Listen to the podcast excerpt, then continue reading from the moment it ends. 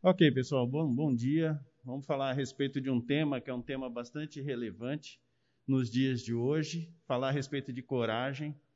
Na verdade, é preciso ter coragem para falar sobre isso, né? Mas é um tema que nos é, desafia por várias razões. Né? Entre elas, em, funções, em função das circunstâncias que eventualmente nós enfrentamos no nosso dia a dia e que colocam para nós é, o desafio entre confiar, agir e é, ficar estagnado. Né? Eu queria começar com uma oração, pode ser? Senhor Jesus, muito obrigado, Pai, pelo dom da vida. Obrigado, Senhor, porque um dia o Senhor se dispôs a morrer por cada um de nós. Obrigado também, Senhor, pela tua palavra.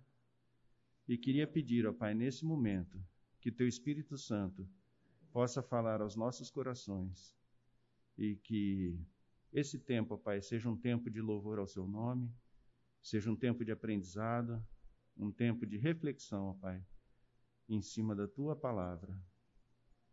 Ajuda-me, ó Pai, a transmitir a tua mensagem de maneira fiel. Ajuda-me, Senhor, a trazer aquilo que tu queres para cada um dos que estão aqui. Agradeço por cada um que está aqui e que seja um tempo de bênção, em nome de Jesus. Amém. Muito bom. Então, falar de coragem, muitas vezes, é, traz para nós algumas imagens parecidas com essa, né? Em que você tem uma situação limite e você precisa agir diante de situações como essa. É, o texto que a Bíblia traz em João 16:33 diz que no mundo passais por aflições, mas tem de bom ânimo, eu venci o mundo. Isso é uma promessa para nós que muitas vezes nós não desfrutamos dela. Né? Muitas vezes a gente dá ênfase para as circunstâncias, esquecendo que essa é uma promessa feita pelo próprio Senhor Jesus Cristo. Né? Para que a gente possa falar um pouquinho mais a respeito dos contextos que a gente vive, eu queria passar um vídeo para vocês e depois eu queria fazer alguns comentários. É provável que muitos de vocês já conheçam esse vídeo.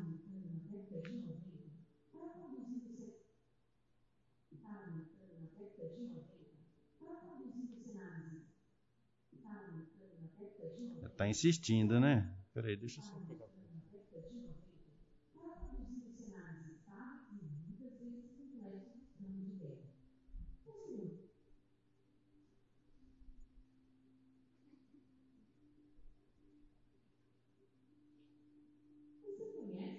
O som tá bom para vocês aí? Não?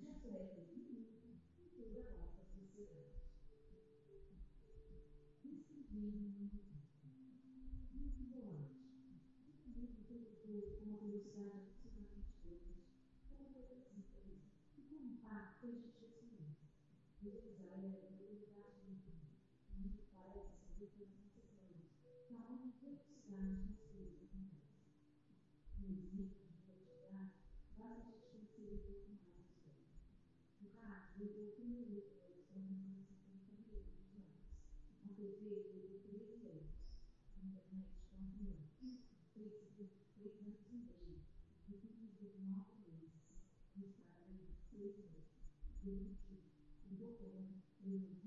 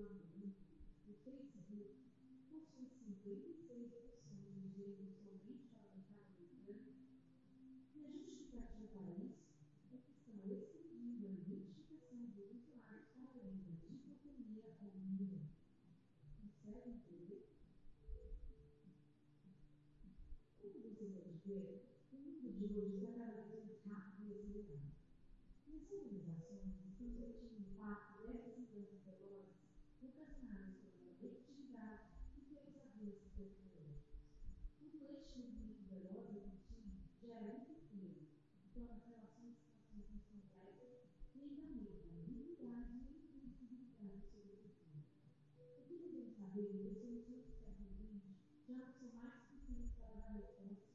para a do século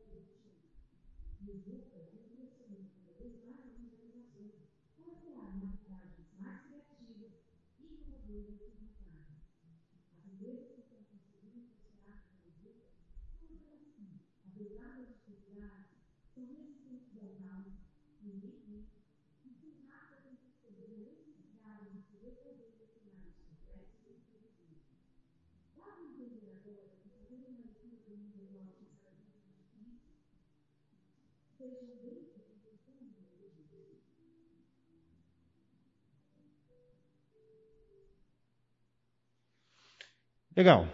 Eu queria pedir para você trocar uma figurinha aí com a sua dupla de ombro aí, a respeito do vídeo. Que pontos você acha que tem a ver com aquilo que a gente vive no dia a dia? Que pontos que não tem a ver? Tudo bem? Um minutinho só para você trocar uma figurinha aí com quem está próximo de você. Vamos lá.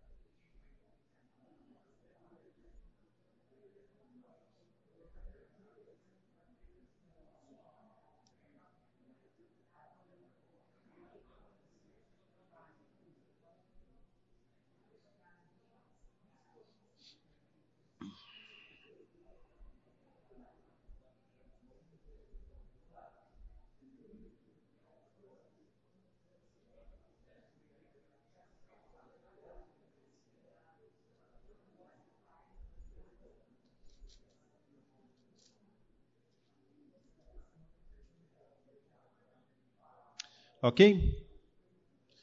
E aí, pessoal? O que, que esse vídeo tem a ver e o que, que esse vídeo não tem a ver com o mundo que nós vivemos hoje? Pontos que você concorda e pontos que você discorda. Vamos lá. O que, que, o que, que esse vídeo retrata que você concorda? Alguém? Ninguém se arrisca? Vai lá.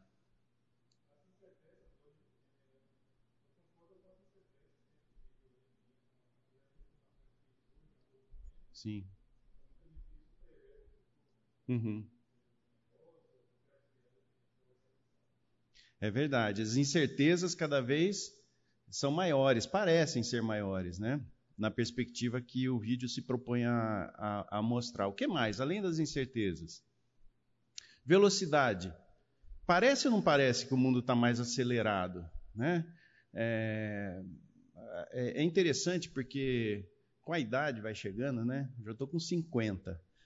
E o mundo que eu nasci não é o mundo que está hoje aí, né? É muito diferente. E não era o mundo do meu pai, não é o mundo dos meus filhos e com certeza não será o mundo dos meus netos, né? E esse tipo de sentimento pode trazer para nós uma um pensamento é, que nos faz refletir a respeito dos, dos fundamentos, né? Onde que estão os fundamentos desse mundo, né? Aquilo que a gente acreditava que era verdade, hoje está sendo questionado, né? Salmo 11, versículo 3, ele diz o seguinte: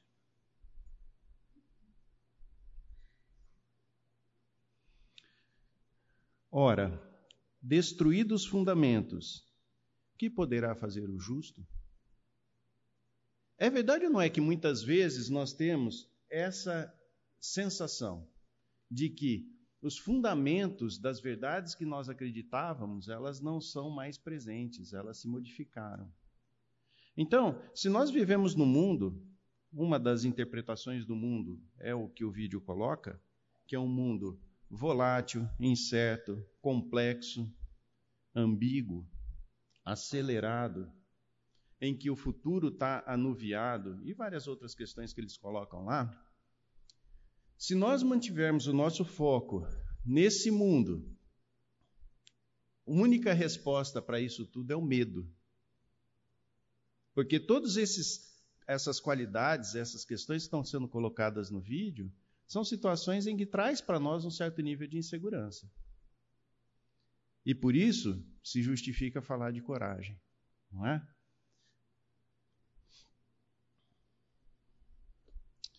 Bom, definição de coragem. Ah, num primeiro momento, numa primeira leitura, a gente pode entender que coragem é o contrário do medo. Mas é interessante porque não é o contrário do medo. O contrário de coragem é a covardia. O medo, ele está presente tanto na coragem quanto na covardia. Portanto, coragem não é a ausência de medo, mas é o que você faz diante do medo. Então, essa é uma perspectiva interessante, porque muitas vezes, em situações em que nós temos medo, nós temos duas posturas que podemos assumir. Uma postura é a postura de coragem, que apesar das circunstâncias, apesar do cenário desenhado, eu vou agir. E a covardia é que, diante das circunstâncias, diante das situações, eu vou me paralisar, vou fugir, e aí tem várias opções para essa questão. Então, coragem, eu peguei uma definição de uma fonte que eu não gosto muito, mas nesse caso eu achei que ela traduz bem aquilo que a gente está discutindo aqui que a coragem é a capacidade de agir apesar do medo, do temor e da intimidação. Deve-se notar que coragem não significa ausência do medo, e sim a ação apesar deste. O contrário da coragem é tida normalmente como covardia. O homem sem temor motiva-se a ir mais além. É da Wikipedia, né? Mas é, esse tipo de sentimento esse tipo de ação diante do sentimento de medo, é o que faz, é, que caracteriza a coragem. E é interessante porque quando você olha para o Jardim do Éden, ali não existia medo, certo? Consequentemente, não precisava de coragem. Então, se nós pudermos abrir nossa, nossas Bíblias em Gênesis 3, de 7 a 10, olha o que, que a palavra de Deus nos traz. Gênesis 3, de 7 a 10. Abriram-se então os olhos e ambos de ambos, e percebendo que estavam nus, coseram folhas de figueiras e fizeram cintas para si. Quando ouviram a voz do Senhor Deus, que andava no jardim pela viração do dia, esconderam-se da presença do Senhor Deus, o homem e sua mulher, por entre as árvores do jardim. E chamou o Senhor Deus ao homem e lhe perguntou: Onde estás? Ele respondeu: Ouvi a tua voz no jardim, e porque estava nu, tive medo e me escondi. Então é interessante a gente pensar que coragem, no ambiente em que o homem foi criado, ela não existia, simplesmente porque não existia medo. Esse sentimento, ele surgiu após a queda. E a partir daí, então, diante das situações, nós precis, é, fomos obrigados a desenvolver coragem. Queria pegar esse exemplo de coragem, que é uma história bastante conhecida, né? A história de Davi. E é um exemplo para nós e acho que ele serve de base para uh, falar a respeito do, do tema, né? Então, é, a história está em 1 Samuel 17, 16. Começa lá em 17, 16. Quem puder abrir. 1 Samuel 17. Ixi, o que, que eu fiz aqui? Apertei o Enter.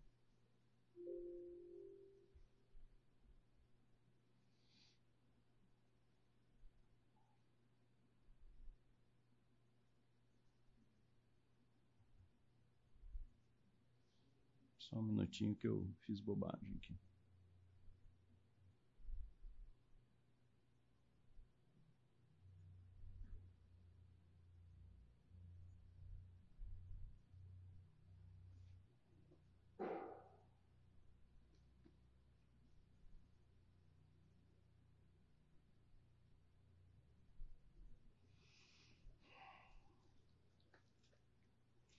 Então, 1 Samuel 17.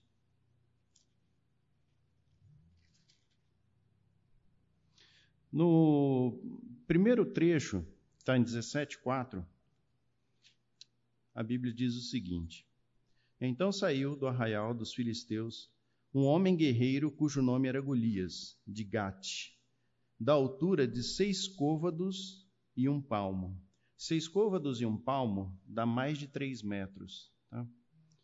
Ah, trazia na cabeça um capacete de bronze e vestia uma couraça de escamas cujo peso era de cinco mil ciclos de bronze. Cinco mil ciclos de bronze, pelo que eu pesquisei, é 57 quilos, mais ou menos. Ah, trazia caneleiras de bronze nas pernas e um dardo de bronze entre os ombros. A haste da sua lança era como o eixo do tecelão, e a ponta de sua lança de 600 ciclos de ferro. 600 ciclos de, de ferro dá aproximadamente 7 quilos. E ele desafiou o povo, é, a, a guerra, né, por 40 dias. Por 40 dias, ele ficou desafiando é, o povo é, e, e, o povo de Deus, né? E não teve nenhum derramamento de sangue, mas faria 40 dias que eles estavam lá, parados, os dois povos e, e ele desafiando. E aí nós vamos para o versículo 17, para o versículo 37, que aparece um personagem novo nesse contexto.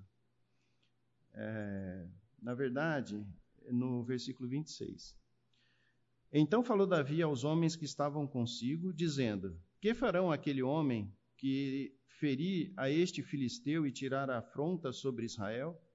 Quem é, pois, esse incircunciso filisteu para afrontar os exércitos do Deus, do Deus vivo?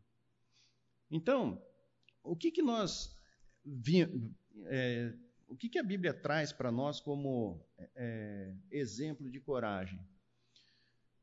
Uma situação extremamente caótica de dois povos guerreando, é, 40 dias, um deles falando que poderia desafiar o outro povo e o outro povo, se trouxesse alguém para lutar, não precisaria ter guerra.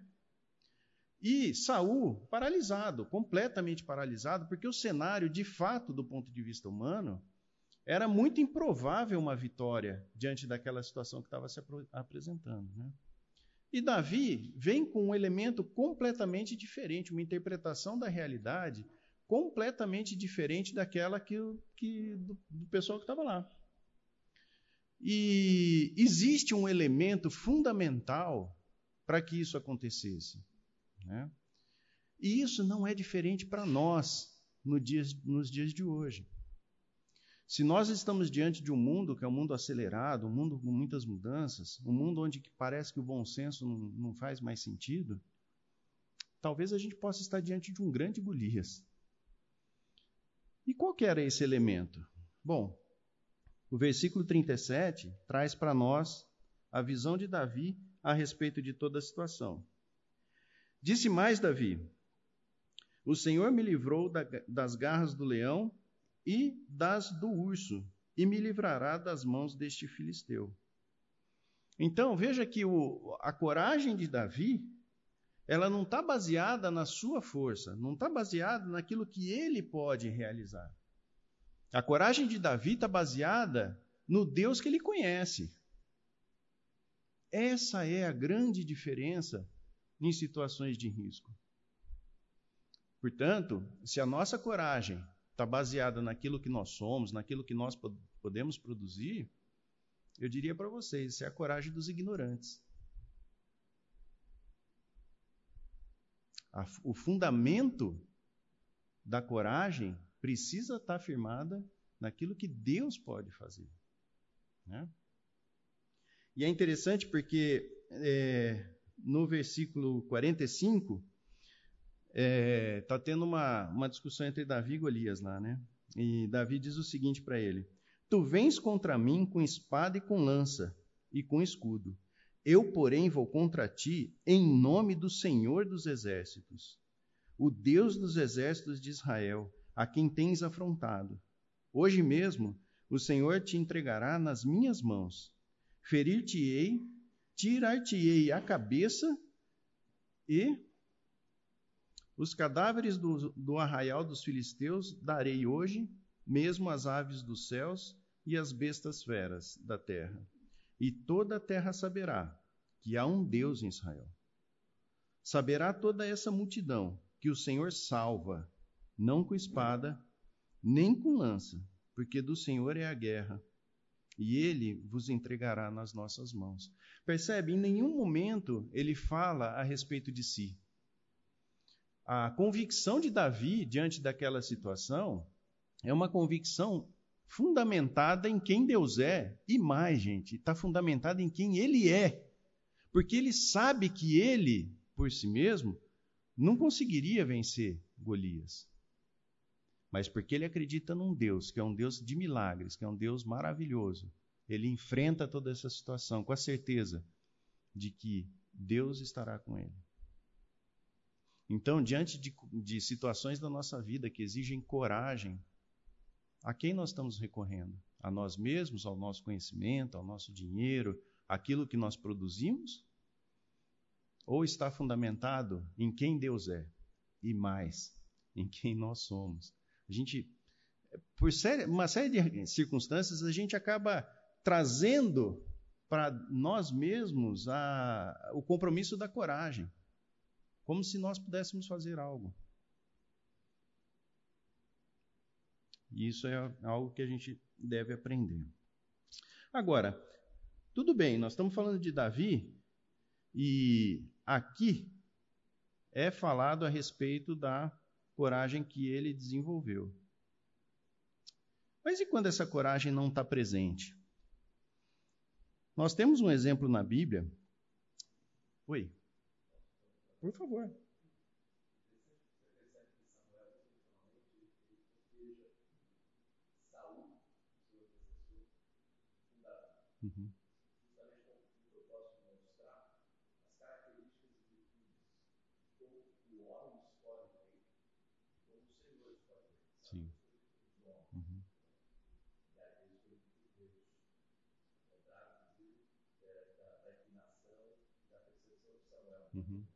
Sim. Mostra duas situações específicas da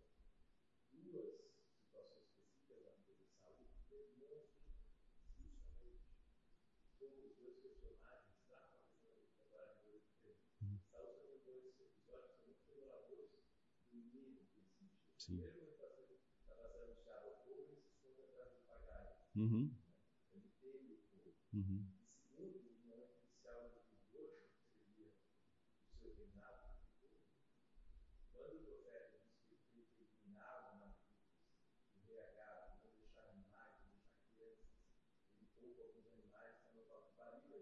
Uhum.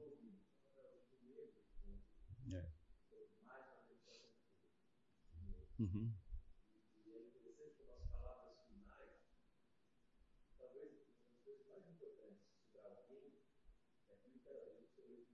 Sim.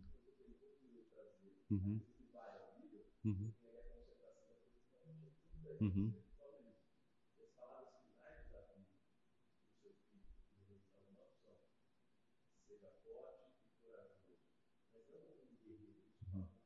Uhum.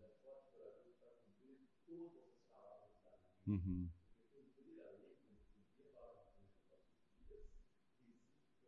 Muita coragem. Exato. Exato. Exato. Insegurança. Uhum. Uhum.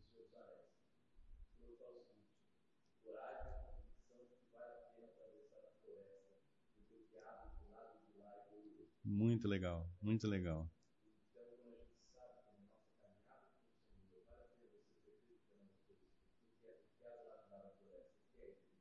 Uhum. Uhum. Verdade. E como que isso, né, Alex? Ele vai produzir coragem na medida em que isso é está diante dos nossos olhos, né?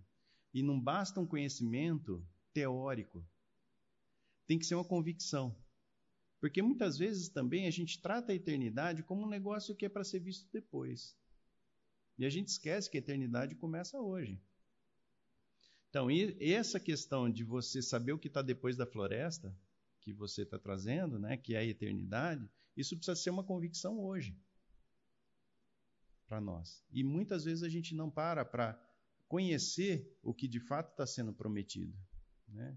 A gente tem uma ideia muito, muito etérea daquilo que está por vir. Né? Então, convicção do que está por vir realmente é um elemento fundamental relacionado à coragem. Bom, é, quando a gente olha para Timóteo, em 2 Timóteo, e eu queria que a gente refletisse um pouquinho sobre o que está escrito ali, qual que é o contexto da carta de Paulo a Timóteo, em especial em 2 Timóteo? Bom, Paulo era prisioneiro em Roma, e, esse, e essa prisão foi resultado de uma grande perseguição promovida por Nero em relação aos, aos cristãos. Os cristãos eram tidos como um povo que não se dobrava ao imperador.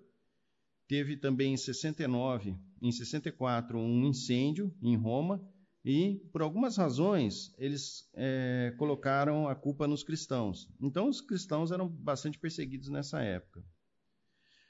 E, e Paulo escreve, então, para Timóteo, num contexto extremamente desfavorável para a pregação do evangelho, para que Timóteo tenha coragem de pregar o, o evangelho a despeito de todo o contexto. Então eu queria que nós abríssemos lá. E logo no versículo 6, Paulo diz o seguinte a Timóteo, em 2 Timóteo 1, 6. Por essa razão, pois, te admoesto que reavives o dom de Deus que há em ti pela imposição das minhas mãos. Porque Deus não nos tem dado um espírito de covardia, mas de poder, amor e de moderação. Então, é, primeira questão que, que Paulo traz para Timóteo é a necessidade de você eh, substituir a covardia, que era algo de se esperar dentro do contexto que estavam vivendo, por esses três elementos, que é o poder, o, a, o amor e a moderação. Com relação ao poder, eu queria que nós abríssemos lá em Romanos 1,16, só para a gente poder é, olhar para a mesma palavra que está sendo citada aqui. Tá? Romanos 1,16. Pois não me envergonho do Evangelho, porque é o poder de Deus para a salvação de todo aquele que crê, primeiro do judeu e também do grego, visto que a justiça de Deus se revela no Evangelho de fé em fé, como está escrito: o justo viverá por fé. Que tem muito a ver com o que o Alex falou, né? É, não adianta você ficar olhando lá para o resultado, você tem que olhar para a tua vida, para o teu cotidiano, aquilo que você faz para que você possa. Você tem que atravessar a floresta para você ver o que está depois da floresta. 1 Coríntios 1,18.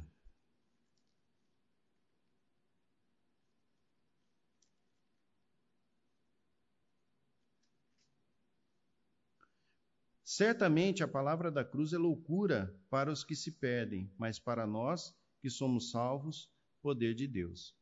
Então, é com base nesse poder que nós temos que ter, uh, que desenvolver coragem, com base num poder que não é nosso, mas é um poder que vem de Deus, para que a gente possa seguir em frente apesar das circunstâncias. O segundo elemento que ele traz para nós é o amor, que podemos ver em 1 João 4,18. É a mesma palavra.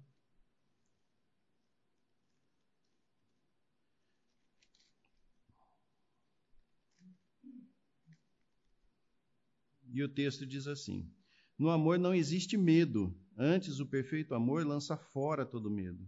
Ora, o medo produz tormento. Logo, aquele que teme não é aperfeiçoado no amor. Então, é esse amor que vai fazer com que a gente é, abra mão do, do, do, medo e possa seguir em frente, né? É, fazendo contraponto aí com o espírito de covardia. E moderação. Moderação, na palavra que está sendo traduzida por moderação, esse é o único trecho da Bíblia que traz ah, essa palavra aqui, que é um autocontrole, que é diferente do domínio próprio que é relatado em Gálatas, que é fruto do Espírito. Tá? Esse é, um, é uma moderação muito voltada para si mesmo, daquilo que você pode produzir. Ok? Então, esse, esses três elementos, poder, amor e moderação, é o contraponto que Paulo coloca para Timóteo como é, o espírito de covardia. E aí ele passa a falar para Timóteo como fugir da covardia. Né? Então ele fala assim: é, não me envergonhe do evangelho, que está lá no 1,12. Fortifica-se, fortifique-se na graça que está em Cristo Jesus, que está no 2, 11 a 13. Dá testemunho a todos, perante Deus, no 2,15, e disponha-te a realizar as obras. Então veja que, apesar do contexto, o que Paulo está sugerindo para Timóteo é extremamente desafiador. Se você considerar a questão da perseguição dos cristãos e todo esse contexto que ele tem vivido ali, Paulo fala para ele: olha, apesar do, do contexto que você vive, vá, não se envergonha do evangelho, fortifica-se na graça que está em Cristo dá testemunho de todos perante Deus e dispõe a realizar as obras. O contexto é desafiador? O mundo acelerado, o mundo VUCA? É. Mas ainda assim, vá e faça. E fortifique-se na graça que está em Cristo. Né? Bom, uma característica do corajoso de Deus Né? Muitas vezes a gente associa o corajoso àquele guerreiro intrépido, né? que eu, talvez quem é da minha idade lembra lá dos filmes de faroeste, né? que era o cara que tomava flechada, quebrava flecha, seguia em frente. Mas olha a descrição do corajoso que Paulo traz aqui em, em 2 Timóteo 2, 24 a 26. Ao servo do Senhor não convém brigar, mas sim ser amável para com todos, apto para ensinar, paciente. Deve corrigir com mansidão os que lhe opõem, na esperança de que Deus lhe conceda o arrependimento, levando-os ao conhecimento da verdade, para que assim voltem à sobriedade e escapem da armadilha do diabo, que aprisionou para fazerem a sua vontade. Então é interessante, né? Porque muitas vezes a gente fala de coragem dentro de um contexto desafiador, e muitas vezes a gente pode trazer essa imagem, né, daquela pessoa autossuficiente, né, que é determinista, que vai lá e faz. Mas a Bíblia fala que o, a, o corajoso de Deus é alguém que é gentil, que está muito mais preocupado em relação àquilo que ele pode produzir. É, o texto que a gente está estudando a respeito de 2 Timóteo é interessante porque Paulo propõe para Timóteo uma visão a respeito do mundo, né, da, daquilo que eles estão é, vivendo ou prestes a, a viver. Né? Então, quando a gente olha para o trecho de é, 2 Timóteo 3, de 1 a 9, ele traz uma descrição a respeito das pessoas, né, do mundo que vive ali. E, e essa descrição é bastante impactante. Né? Ele fala o seguinte: ah, sabe, sabe, porém, isto: nos últimos dias sobrevirão tempos difíceis, pois os homens serão egoístas, avarentos, jactanciosos, arrogantes isso é muito diferente do nosso dia hoje, não? Interessante, né?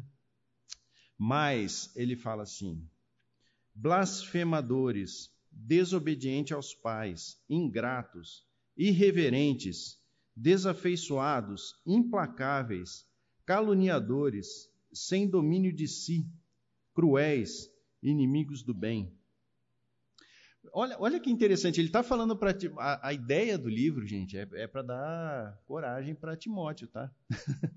e quando você traz toda essa descrição a respeito do que eles estão enfrentando, né? É, talvez se nós fôssemos escrever um livro a respeito de coragem, a gente omitiria essa parte, né? Para a pessoa não ter tanta consciência a respeito do que, do que de fato está acontecendo. E mais, ele coloca assim, ó, a partir do, do versículo 4 traidores, atrevidos, enfatuados, mais amigos dos prazeres que amigos de Deus, tendo a forma de piedade, negando-lhe, entretanto, o poder. Foge também destes, pois estes, entre estes, se encontram os que penetram sorrateiramente na, nas casas e conseguem cativar mulherinhas sobrecarregadas de pecados, conduzidas de várias paixões, que aprendem sempre e jamais podem chegar ao conhecimento da verdade. E do modo porque Janes e Jambres resistiram a Moisés, também estes resistem à verdade. São homens de todo corrompidos na mente, réprobos quanto à fé. Então, aqui a gente tem três características, se nós formos dividir esse trecho na divisão que está proposta aí no slide, né?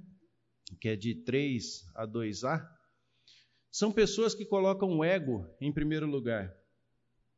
Isso não é diferente do tempo que nós vivemos hoje. Hoje, um dos grandes desafios que nós temos dentro das empresas, nos relacionamentos, é conseguir lidar com o ego das pessoas. As pessoas hoje são extremamente voltadas para si mesmas. Né? É, as redes sociais retratam muito disso, né?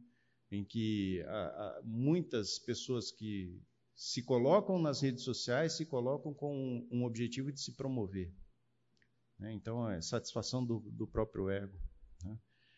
Não atento às necessidades dos outros. Por isso que ele faz essa lista é, relacionado a, a pessoas que estão completamente desatentas às necessidades do próximo. Completamente desatentas. E por último, ele faz uma lista a respeito dos crentes carnais, que são crentes só na aparência, mas que no fundamento não estão é, nem um pouco apegados àquilo que é a verdade.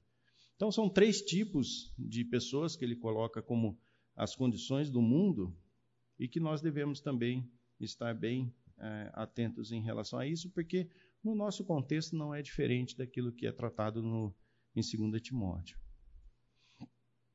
E aí ele passa a falar para Timóteo como que dentro de todo esse contexto, de todo esse desafio, ele vai desenvolver coragem.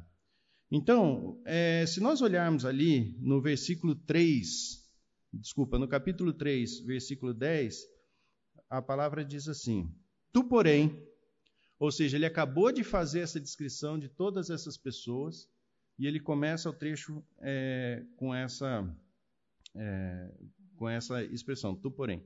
Tu, porém, tens seguido de perto o meu ensino, procedimento, propósito, fé, longanimidade, amor, perseverança, as minhas perseguições, os meus sofrimentos, é, quais me aconteceram em Antioquia, Icônio e Listra, que variadas perseguições tenho suportado, de todas, entretanto, me livrou o Senhor. Então, um dos primeiros elementos que Paulo traz para Timóteo é justamente a proximidade de Timóteo em relação ao seu mentor. A proximidade que ele tinha de estar próximo a alguém que tinha sabedoria, que tinha experiência de vida, alguém sério com Deus. Então, se nós quisermos desenvolver coragem, um dos primeiros elementos é estar próximos de pessoas maduras na fé, pessoas que entendem aquilo que de fato é a, a, a, aquilo que Deus é e aquilo que é, eles são. Segunda visão relacionada ao desenvolvimento de é, coragem. Está no, nos versículos 12 e 13. Ora, todos quantos querem viver piedosamente em Cristo Jesus serão perseguidos. Mas os homens perversos e impositores irão de mal a pior, enganando e sendo enganados. Então, a segunda questão é permanecer sem ilusões a respeito do mundo em que vivemos. O mundo em que vivemos é um mundo caído. Por mais que ele se mostre como algo desejável, e muitas vezes a gente precisa estar atento às tentações que esse mundo oferece a cada um de nós, Estar consciente deste mundo é uma forma de você se manter corajoso, se manter distante daquilo que para nós é muito atraente, mas está de desacordo com a verdade de Deus. Terceiro ponto que é colocado é, nos versículos de 14 a 17, ele começa com a mesma expressão que ele começou lá no versículo 10. Tu, porém, permanece naquilo que aprendeste e que foste inteirado, sabendo de quem o a, aprendeste e, de, e que desde a infância sabem as sagradas letras, que podem tornar-te sábio para a salvação pela fé em Cristo Jesus. E esse trecho é bastante conhecido, né? Toda a Escritura é inspirada por Deus e útil para o ensino, para a repreensão, para a correção, para a educação na justiça, a fim de que o homem de Deus seja perfeito e perfeitamente habilitado para toda boa obra. Então, o terceiro conselho que Paulo dá a Timóteo no desenvolvimento da coragem é: permaneça no conhecimento e prática das Escrituras. Primeiro, mantenha-se perto de pessoas maduras na fé, que podem te ajudar nessa caminhada. Segundo, tenha uma cosmovisão adequada a respeito do mundo em que vivemos. Terceiro, a palavra. A palavra deve permanecer nas nossas mentes como um filtro, como algo a ser valorizado nas horas difíceis. E, por último, né, que ele fala a respeito da missão, ele fala assim: Conjuro-te perante Deus e Cristo Jesus, que há de julgar vivos e mortos, pela sua manifestação e pelo seu reino. Prega a palavra, insta, quer seja oportuno, quer não.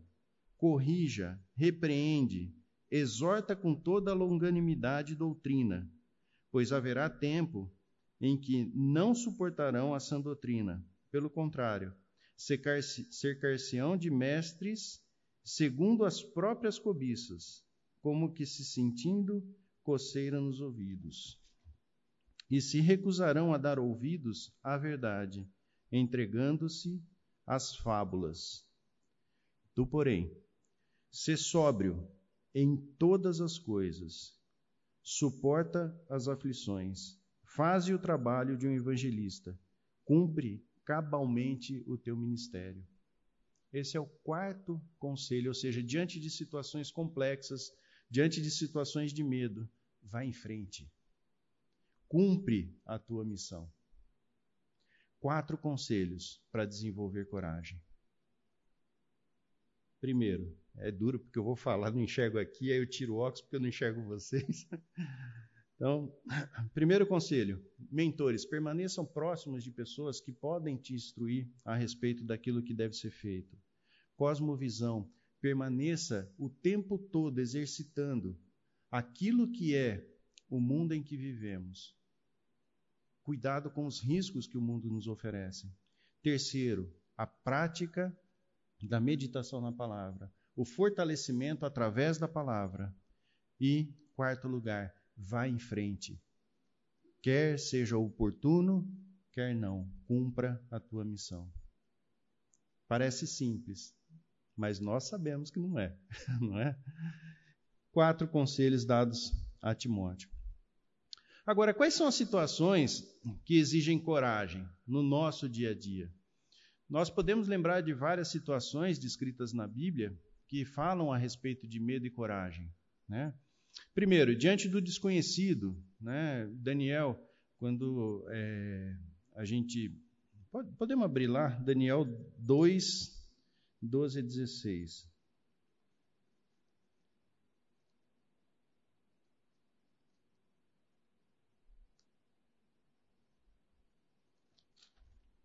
Daniel 2, 12 a 16. Então o rei muito se irou e enfureceu e ordenou que matassem a todos os sábios da Babilônia. Saiu o decreto segundo o qual davam, eh, deviam ser mortos todos os, os sábios, e buscaram a Daniel e aos seus companheiros para que fossem mortos. Então Daniel falou, avisado e prudentemente, a Arioque, chefe da guarda do rei, que tinha saído para matar os sábios da Babilônia.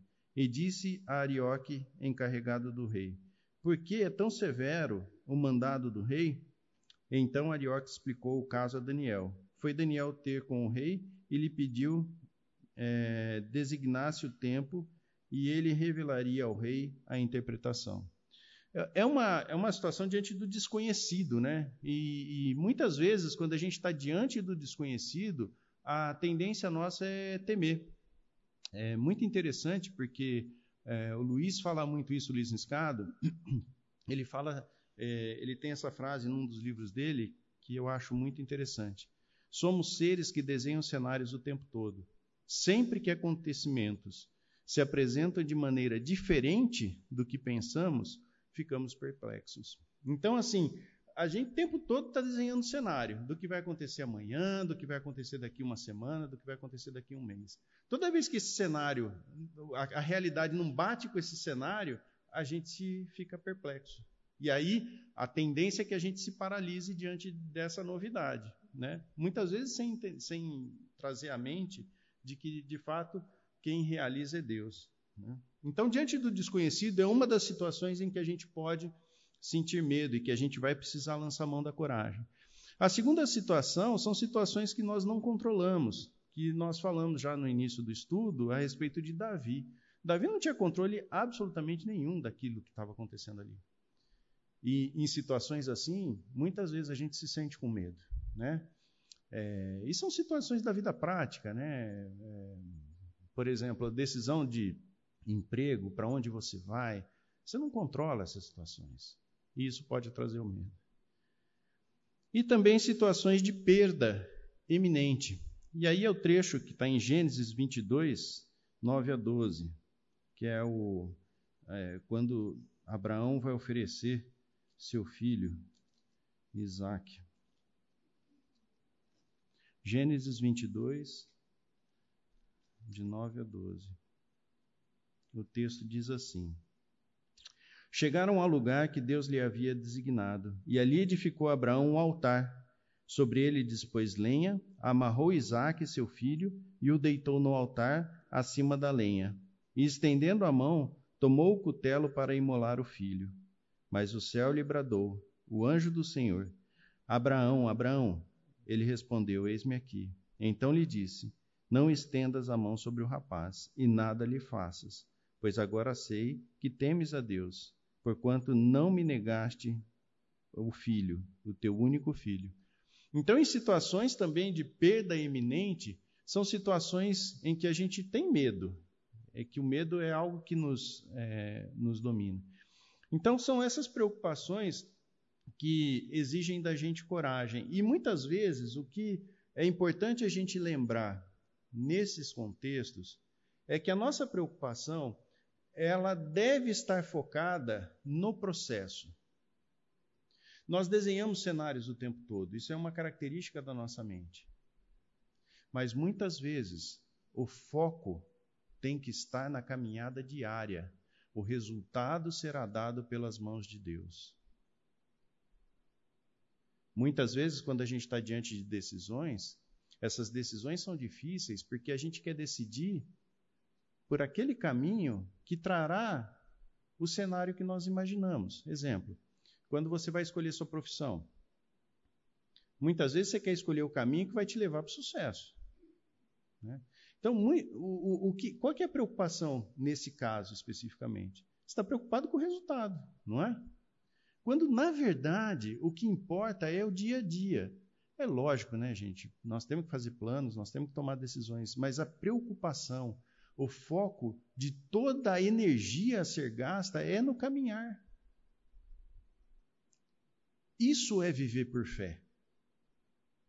Quantos de nós já viveram situações em que, olha, a Bíblia manda fazer isso, mas isso está tão distante daquilo que o mundo diz que é melhor, e essa insegurança vem para nós de uma forma bastante intensa.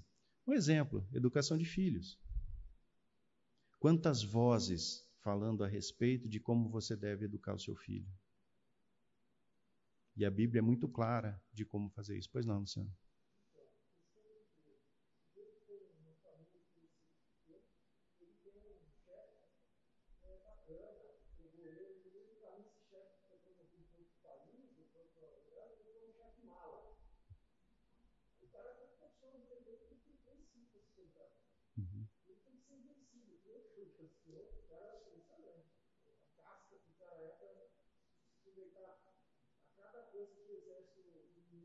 Então, você tem que ser vencido em ou seja, pegar e o cara que dinheiro dele, se convencer que Deus é maior poder do que ele tem que enfrentar uhum. coisa, está sempre porque ele precisa. Sim é fácil, às vezes, a gente achar que a gente tem que ponderar muitas coisas em Deus para o resultado imediato, mas o cara tem que se firmar ali porque precisa do, do treino. Sim. O Luciano está colocando, Luciano, até para registrar para o vídeo, né? Situações em que você vivia num emprego a, a, aparentemente estável, com um bom chefe, e de repente esse chefe vai para um outro lugar, é promovido e tal, e você acaba tendo um chefe mala, né? É, isso traz insegurança. Né? E aí você tem que decidir. Ele colocou um contexto onde você precisa sustentar a sua família. E de fato existem situações que são assim. Né? E nesse sentido também, vai é, ser necessário você pensar qual é o dia a dia, né? Então, o que, que Deus fala a respeito de servir? Mesmo na posição de empregado. Né? A Bíblia é muito rica em princípios relacionados ao trabalho. Qual que tem que ser meu foco? Sair de uma situação em que me incomoda a qualquer custo, correndo todos os riscos, ou me apoiar na palavra, entendendo que essa situação também foi é, colocada debaixo do controle de Deus. E é interessante, porque tem duas competências que são tão difíceis de, de se obter hoje em dia e tão importantes para todos, inclusive para as empresas. Uma delas é a persistência. Nós temos uma um tremendo é, energia para fugir de situações de aperto. Mas às vezes a situação de aperto é a situação que te ensina, é a situação que de fato desenvolve o caráter. E quando a gente falou a respeito de educação de filhos, essa é uma preocupação que eu tenho com relação a muitos pais que eu vejo educando seus filhos, em que os filhos não podem sofrer. O sofrimento é, na verdade, a forma mais imediata de aprendizado. E quando um pai ou uma mãe priva seu filho de sofrimento, ele vai ter muita dificuldade de lidar com esses sentimentos lá na frente. Interessante, né? Mas é isso. Então, quer dizer, eu olho para o processo que está relacionado, gente, com isso daqui que está sendo falado aqui na coragem. Né? Então, olha, estar com mentores, cosmovisão adequada, firmado na palavra, cumprindo a sua missão. Gente, isso não tá, aqui não está falando assim, olha, essa é a receita para você ter sucesso. Não é isso que o texto está falando. O texto está falando assim: essa é a receita para você permanecer firme naquilo que vale a pena, que é o próprio Senhor Deus. Eu já vi situações em que as pessoas fizeram talvez aquilo que era o esperado, aquilo que era é, do ponto de vista humano e talvez até do ponto de vista cristão, o correto, e o resultado não foi o resultado que elas gostariam. Porque o resultado não vem de você, o resultado vem de Deus. Isso precisa ficar muito claro. Nós nos preocupamos com o resultado e muitas vezes esquecemos do processo de firmar as nossas decisões e nossas ações e nossos comportamentos naquilo que a palavra fala. Porque dá trabalho.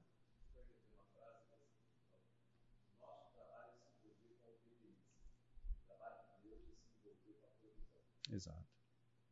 Que bela frase, né? Que bela frase. E muitas vezes a gente não está preocupado com o processo, a gente só quer saber do resultado. Né? Então, esse é o, é o desafio que nós temos relacionado à coragem, desenvolver coragem. É preciso ser corajoso para ser filho de Deus? A gente vive num país bastante tranquilo, né?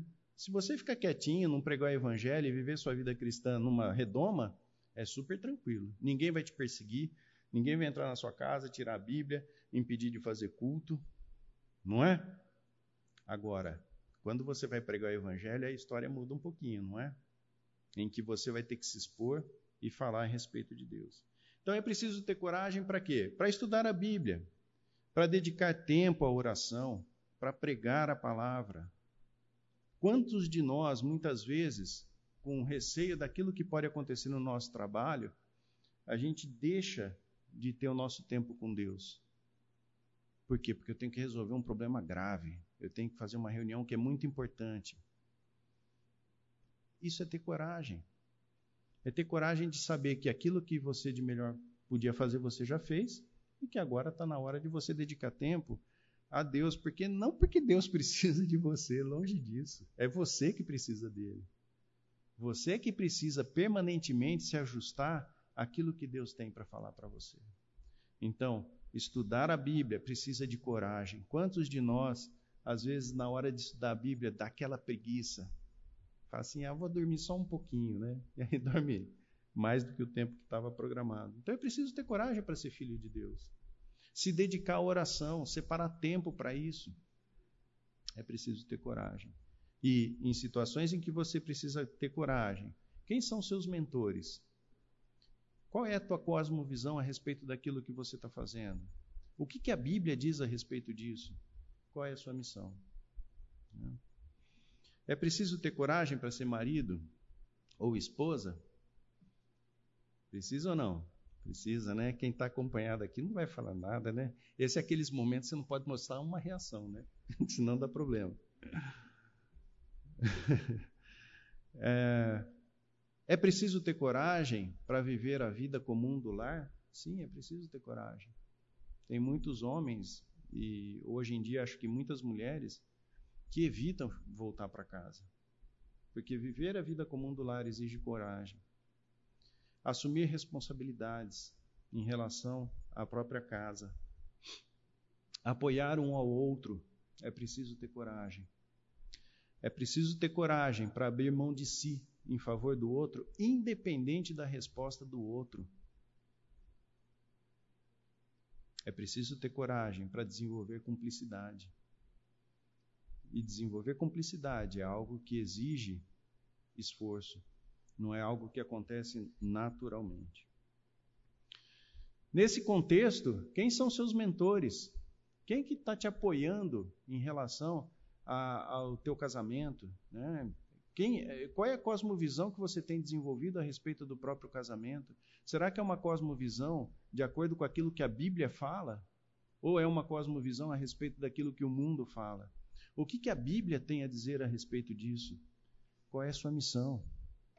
Homens, líderes espirituais da casa. É preciso ter coragem para isso? Muita coragem. Na minha vida, eu tive o privilégio de ser genro do Valentim e da Priscila. Privilégio. Talvez a gente conseguiu alguns atalhos aí para desenvolver a vida de marido e mulher, né? Mas o tempo todo surgiam problemas e a gente buscava ajuda, buscamos ajuda com muita gente. Quem são seus mentores? Qual é a sua visão? O que a palavra diz a respeito? Siga em frente, faça a sua missão. É preciso ser corajoso para ser pai e mãe? Muita coragem, né? Existem questões que são é, evidentes para quem já passou por essa fase com, com mais tempo. Hoje o Tiago está com 21, a Thaís está com 19, o Tomás está com 14. Né? Então a gente já viveu muito e estamos longe de ser alguém que, que é autoridade no assunto, mas algumas experiências nós temos. Né? E era interessante porque desde o início nós tomamos a decisão de disciplinar nossos filhos. Né? E, e a primeira vez que a minha mãe estava em casa e que o Tiago aprontou, imagina, né? O Tiago, primeiro neto dos dois lados, né? E ele aprontou alguma coisa lá e a Débora pegou e foi disciplinar o Tiago. Minha mãe foi embora de casa. Demorou um tempo para ela voltar. Falou, mas nunca posso admitir que vocês vão bater no Tiago. Né? Engraçado que em mim ela batia, mas no Tiago não podia. E E um, um tempo atrás eu tive a oportunidade de conversar com os três, e uma das questões que eu falei com eles foi a respeito do, do quão rígido nós fomos na educação deles. Né? E é interessante porque a resposta dos três foram: olha, vocês foram na medida. E isso é graça, gente. Isso é graça. Não é mérito nosso. Mas a gente teve coragem de olhar para a palavra, de buscar pessoas que entendiam a respeito do assunto. E investimos tempos, nós cumprimos a nossa missão naquilo que a gente conseguia enxergar, evidentemente com bastante é, problema, mas é, as pessoas falavam para nós assim: ah, mas o Tiago é um cara quietinho, né? É um cara tranquilo. Quem conhece o Tiago sabe que não é. Né? Então, assim, um menino que foi criado com muito zelo, mas ainda assim um menino danado. Ter coragem de disciplinar, a despeito do que é falado por aí, que criança não pode é, ter trauma. Gente, isso é tudo bobagem. Olha para a palavra, a Bíblia é muito clara em relação à educação de filhos, muito clara. E eu falo muito a respeito de pai e mãe, talvez até com certo saudosismo da época que meus filhos eram menores, mas principalmente porque a gente, é, lá em casa, a gente gosta muito de criança. Né? A Débora sempre foi voltada a isso. Quem conhece o ministério que ela desenvolve sabe o quanto ela é envolvida com essa questão. Né? E uma vez a Débora falou assim: Olha, eu quero saber como é que vai criar tanto reino para tanto reizinho que está sendo criado. Então, é um ponto de bastante atenção para nós. Saber falar não para as crianças. Né? É, o Renato tinha uma frase muito interessante. Ele falava assim: que nós éramos a, a geração sem coxa de frango. Né? Por quê? Porque quando nós fomos criados, a coxa de frango era para o pai. Né? O pai sentava na mesa, a coxa de frango era dele. E quando nasceu os nossos filhos, a coxa de frango é dos filhos. Então, nós somos a geração sem coxa de frango. Não, nunca curti uma coxinha de frango. Quer comprar dois frangos.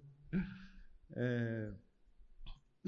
A coragem de prepará-los para a vida. Isso também foi uma coisa que, desde o início, quando a gente, é... nós tivemos o Tiago, foi algo que, que era muito claro para nós. O Tiago não é nosso, a Thaís não é nossa, e o Tomás não é nosso. E nós temos que criar esse povo para o mundo.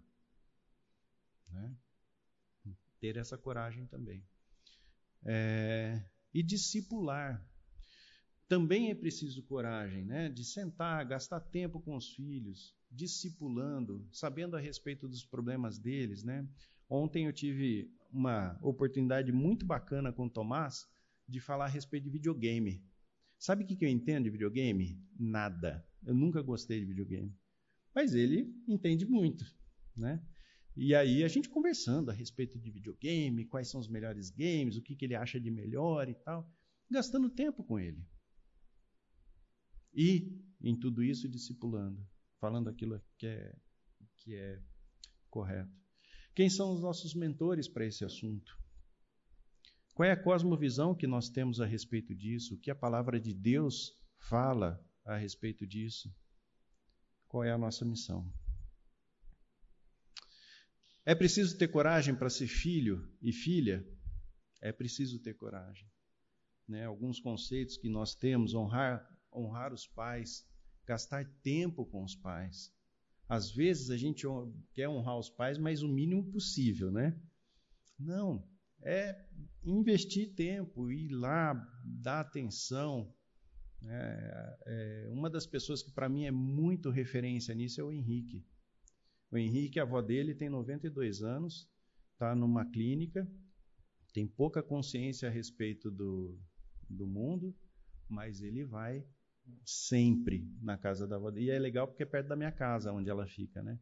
Então, é, a gente está sempre se, se encontrando lá. Mas ele é um, um, um homem que honra os seus avós, honra seus pais, e é uma referência para mim em relação a isso dar atenção, investir tempo, estar presente.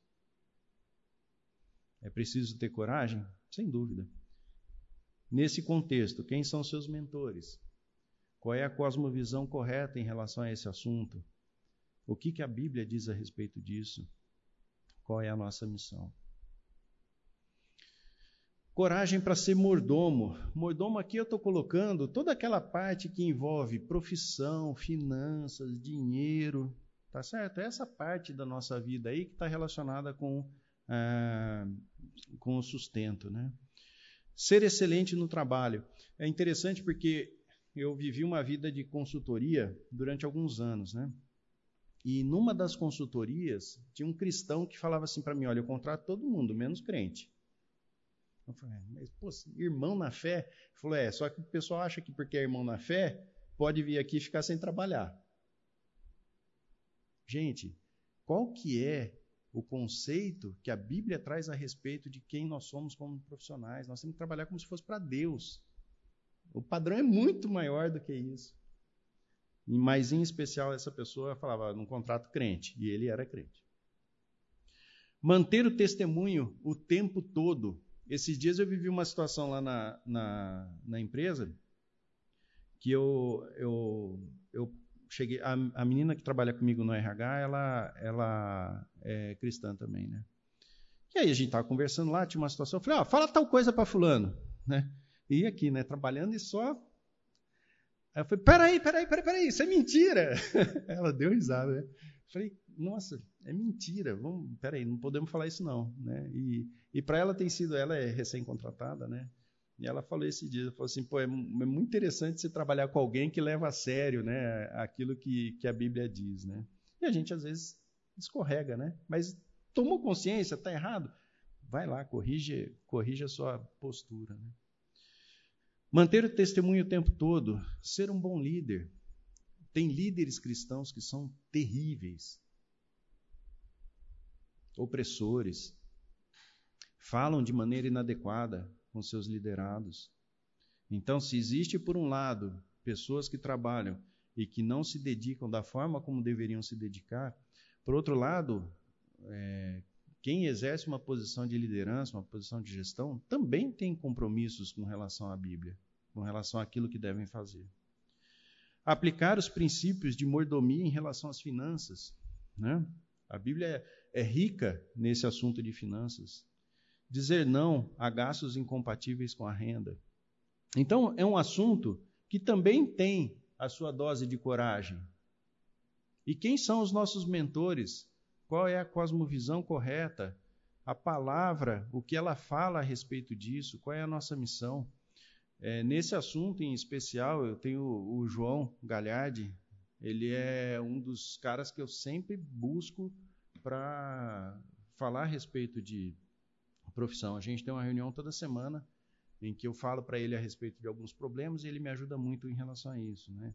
Então, ter pessoas que são referências para você. A coragem de ser servo dentro da, da, da igreja. Né? Desenvolver os nossos dons dentro da igreja. Dispor-se a servir, servir com excelência. Então, são oportunidades que Deus dá para nós para que a gente possa servir aqui dentro Novamente, quem são os nossos mentores? Qual é a nossa cosmovisão? O que a palavra diz a respeito disso e se dispor a fazer aquilo que deve ser feito. Em relação aos amigos, o testemunho na presença de amigos, admoestação. Eu tive uma, uma situação com, com o, o Saulo que foi muito interessante. Nós fomos num encontro de carro que a gente sempre gostou muito de carro. E foi eu, o Saulo, a Thaís, o Tiago e o Tomás. E fomos, fomos lá, passamos o dia junto. No dia seguinte, ele chamou e falou assim: Ô Maurício, você reparou que você não dá atenção para a Thaís? Eu falei: Ah, para com isso. Falei, você não dá atenção para a Thaís. Você fica o tempo todo com o Tiago e com o Tomás. Mas a Thaís, você não. Ó, teve uma situação assim, assim, assim que ela falou tal coisa, você não deu atenção. Teve uma situação assim, assim, assim, que você falou. Aí eu parei para pensar, eu falei assim, rapaz, sabe que eu acho que você tem razão? é preciso ter coragem para falar algumas coisas para as pessoas, né? E eu posso dizer que aquilo lá mudou minha, o meu relacionamento com a Thaís. Um, um passeio, uma coisa muito pontual, mas muito precisa e muito corajosa, de chegar e falar: olha, você tem um problema em relação à atenção que você dá para sua filha. Então, é preciso ter coragem. Nem sempre a gente vai ter é, essa coragem de chegar de uma forma tão direta, tão aberta e falar a respeito do problema que um amigo seu tem. Só que isso pode mudar a vida dele, pode mudar aquilo que está sendo, está é, tá fazendo de errado, né? Então, quem são nossos mentores? Qual é a nossa cosmovisão né, a respeito do assunto? O que, que a palavra diz? E cumprir, levar em frente a nossa missão. O temor do Senhor é o princípio da sabedoria. Todos os que o cumprem, os seus preceitos revelam bom senso.